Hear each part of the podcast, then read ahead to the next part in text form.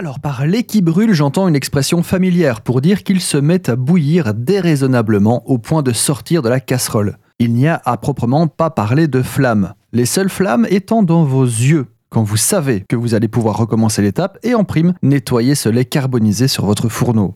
Même chose quand vous cuisez des pâtes, il arrive parfois que l'eau s'échappe soudainement de la casserole. Le même principe se cache derrière ces deux phénomènes. On se rappelle de l'épisode sur la peau du lait où nous avons appris qu'elle était constituée de protéines qui coagulent aux environs de 70 degrés.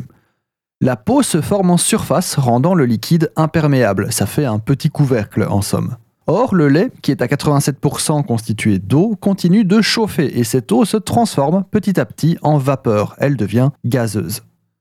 Les bulles désirent remonter, mais elles sont bloquées par cette fameuse peau du lait. Elles poussent, s'accumulent, grossissent, poussent, s'accumulent, grossissent, jusqu'au moment où elles ont pris tellement de place dans la casserole qu'elles occupent quasiment tout l'espace. Elles poussent alors la peau et s'échappent dans l'atmosphère. De notre point de vue, on voit le lait monter très vite dans la casserole et puis déborder. Pour s'en prémunir, il suffit de mettre en place des solutions pour empêcher la peau de se former. Comme mélanger souvent, par exemple, ou laisser sa spatule dans la casserole qui agit un petit peu comme une cheminée.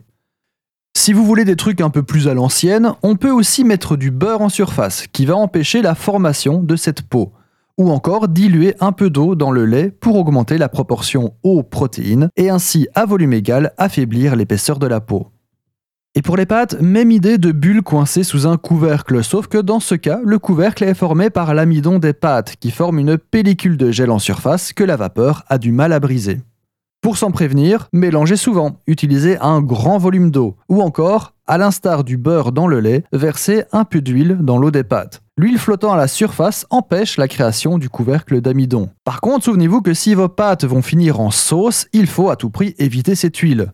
Mais ça, vous le savez déjà depuis longtemps maintenant.